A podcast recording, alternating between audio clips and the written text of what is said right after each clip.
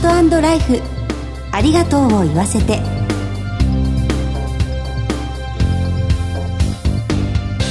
こんにちは。番組パーソナリティの久保井あさみです。今回のコメンテーターは全日本総裁業協同組合連合会専務理事の松本裕樹さんです。松本さんよろしくお願いいたします。松本です。よろしくお願いいたします。今日から3月です。卒業シーズンになりました。まさに今日卒業式だったという方もいらっしゃるかもしれないですね。そうですね、まあ、だいぶ前で、えー、私自身何年前のことか忘れました。学生生活は季節の行事や就職活動に伴って装いも変化しますよね。大人になると単調な毎日が続きがちですが季節の行事を生活に取り入れて節目を感じるということも忘れないようにしたいですね。そうですねさてこの番組では各界で活躍する著名なゲストをスタジオにお迎えしてご家族の絆や命の大切さなどを考えてまいります。早速この後素敵なゲストに登場していただきます。お楽しみに。ハートライフありがとうを言わせて。この番組は安心と信頼のお葬式全総連全日本総裁業協同組合連合会の提供でお送りします。改めまして番組パーソナリティの久保井あさみです。全総連の松本裕樹です。それでは早速ゲストをご紹介いたします。前回に引き続き柔道家の古賀俊彦さんにお越しいただきました。古賀さんよろしくお願いします。はいよろしくお願いします。古賀さんには2週にわたりゲストとしてご登場していただいています。2回目の今日は柔道家としての道について伺ってまいります。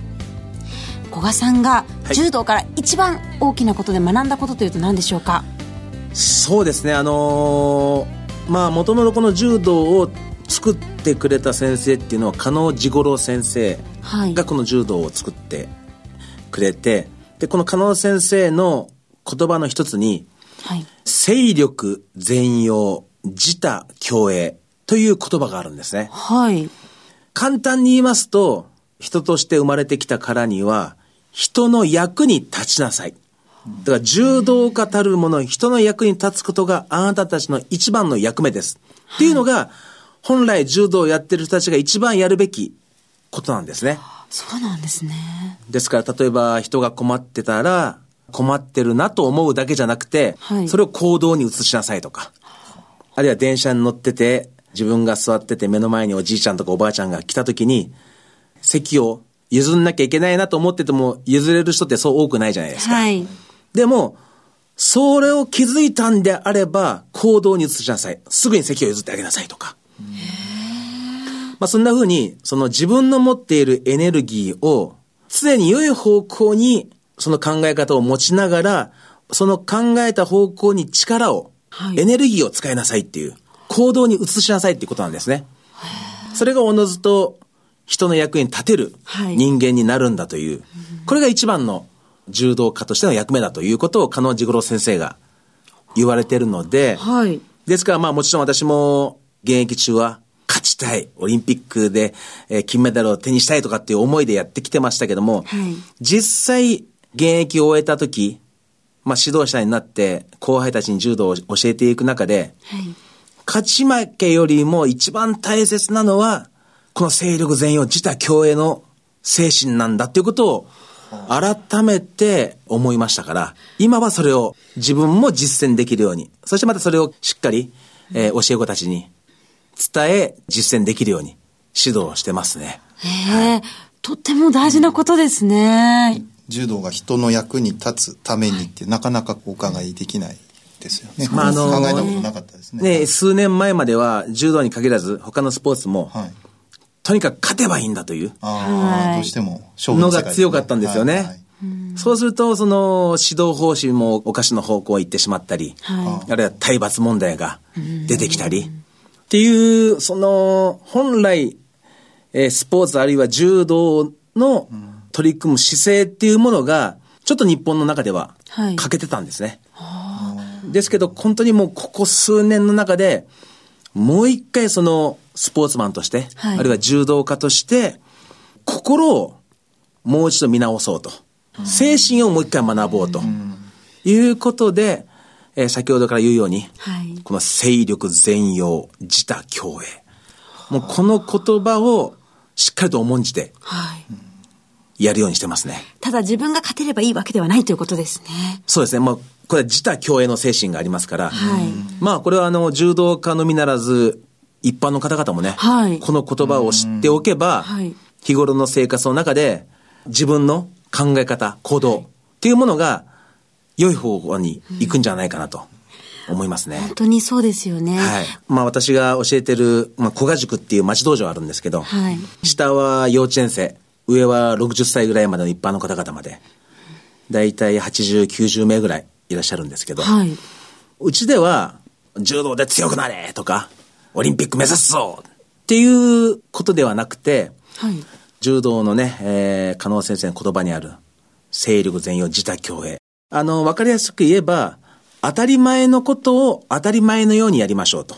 子供たちにも話をするんですけど、もしも目の前にゴミが落ちてたら、はい、どうする？って話するんですよ。まあ、大人であれば、拾って、ゴミ箱に捨てるっていうじゃないですか。はい。でも実際に、それやってる大人がどんだけいるかなという話をしながらも、都合よく自分の夢だけをつかめるわけじゃないんだと。まずは目の前のゴミを掴んで初めて自分の夢も掴めるチャンスが出てくるんだよと。ですから都合よくね、ゴミは掴みたくない。自分の夢だけ掴みたい。うん、そんな調子のいいことはないぞと。まずは目の前にあるものを掴んでいこう。っていうような話をしながら、子供たちにはやらせてもらってますね。はあ、なんかどうしてもこの技がいいんだぞとか。例えばそういう実践的なことばかりなのかなと思っていたんですけれど、はい、それ以上に精神面が大切なんですね。まあ、どうしても日々の生活の中自分中心で考えがちになってしまいますからね、はい、今の話を聞いてると、そうじゃいけないんだなと改めて感じましたね。そうですね、自分の身にも。その精神をみんなで共有するために、練習が始まる前には、塾五訓っていうのを昭和して、稽古を開始するんですね。塾五訓。はい。一人の子が最初に言って、その後に全員が復唱して言うんですね。はい。じゃあ一緒にやりますか。あ、お願いします。私が言った後に復唱してくださいね。はい。一つ、はいという素直な心。一つ、はいという素直な心。一つ、ありがとうございますという感謝の心。一つ、ありがとうございますという感謝の心。一つ、私がしますという奉仕の心。一つ、私がしますという奉仕の心。一つ、すみませんという反省の心。一つ、すみませんという反省の心。一つ、おかげさまという謙虚な心。一つ、おかげさまという謙虚な心。はい。これを復唱して、柔道の稽古を開始するようにしてるんですね。はい。まあ、あの、2020年には、この東京でオリンピックが開催されますが、はい、古賀さんはオリンピックに対する期待感など何かありますか？いや、日本ではね、えー、2011年の、はい。東日本大震災等を含め、様々な震災等ある中で、国内、そして海外からも、たくさんのやっぱり支援なり、応援をね、いただいてると思うんですよ。はい。となった場合に、やはり2020年の東京五輪においては、日本人として助けていただいたという気持ちを持った上での、やっぱ恩返しのオリンピック、五輪。恩返しの？はい。恩返しの東京五輪にしてほしいなと思うんですね。まあ私はまあ柔道の関係者ですから、はい。となると、まあ、おのずと、まあ、柔道の選手たちと接する機会が多くなりますから、はい、私の役目としては、柔道を通して日本に来てくれた人たちが、うん、ああ、日本に来てよかったな、あるいは日本の柔道って本当に素晴らしいな、うん、本当に勢力全容自他共栄を持ってる柔道家が日本にはいっぱいいるんだなってことを、はい、ちゃんとこう知ってもらえるような選手たちを、これからもっともっと作っていきたいなと思ってますね。やっぱりオリンピックのいろいろな競技がある中でも、柔道はメダルの期待も大きい競技ですよね。そう、ねはい、そうすると指導者としてはどんな思いを持っていらっしゃいますか？まああのー、実際、日本よりも柔道盛んな国っていくつもあるんですよ。はい。フランスなんか日本の3、4倍いますよ。そうなんですか？柔道人口ですか、はい、で、ロシアもそれぐらいいます。ブラジルなんか200万人ぐらいいます。あ、そうなんですね。で、日本は16万人ぐらい。ですから、もう全然、桁違いですね。競技人口としては全然もう日本は低いぐらいなんですね。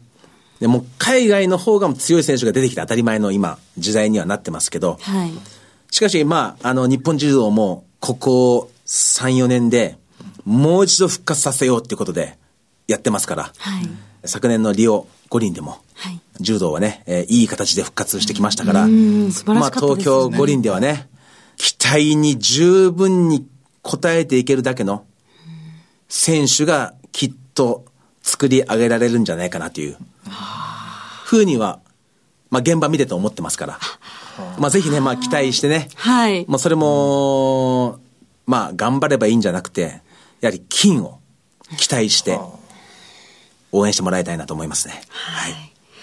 今まで柔道というとどうしてもその試合の姿のイメージ、うん、そこにあの共感したりとか、はい、感動したりとかしていたんですが、古賀さんのお話を2週にわたってお聞きして、その奥にある精神面を感じることができましたよね。そうですね。まあ、その感謝ということが一つキーワードになってるのかなっていうのは改めてその競技をするっていうことも大事ですけど、普段の中の感謝っていうのが大切だなっていうのをお話をお伺いしてて思いましたね。はい。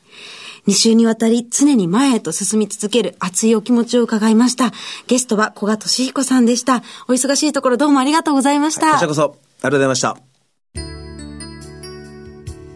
全日本総裁業協同組合連合会全総連は命の尊厳ご遺族の悲しみ一人一人に寄り添ったサービスを何よりも大切に考えご遺族の心を形にする地域密着の葬儀者が集まる全国ネットワークです。全総連加盟店ではお葬式の専門家である葬儀事前相談員総裁ディレクターが皆様からのご相談をお受けしております。お葬式のご依頼は安心と信頼の全総連加盟店まで。詳しくは全総連ホームページをご覧ください。すべては個人ご遺族のために。全総連。全総連。小賀俊彦さんのお話をお伺いして背筋を正す思いがしましたそうですね。自分のことばかり、まあ、考えがちに、まあ、日々の生活を送って、えー、いますけども、はい、やはり人のことを気遣ったり感謝をするということの大切さを感じるようなお話でしたね。そうですね。他人のことを思いやって行動に移す自他共栄心に刻みたいと思います、はい、次回も素敵なゲストに登場していただく予定です。今日のコメンテーターは全日本総裁業協同組合連合会専務理事の松本裕樹さんでした。松本さんありがとうございました。ありがとうございました。進行は番組パーソナリティの久保井あさみでした。ハートライフありがとうを言わせて。この番組は安心と信頼のお葬式全総連全日本総裁業協同組合連合会の提供でお送りしました。それではまた来週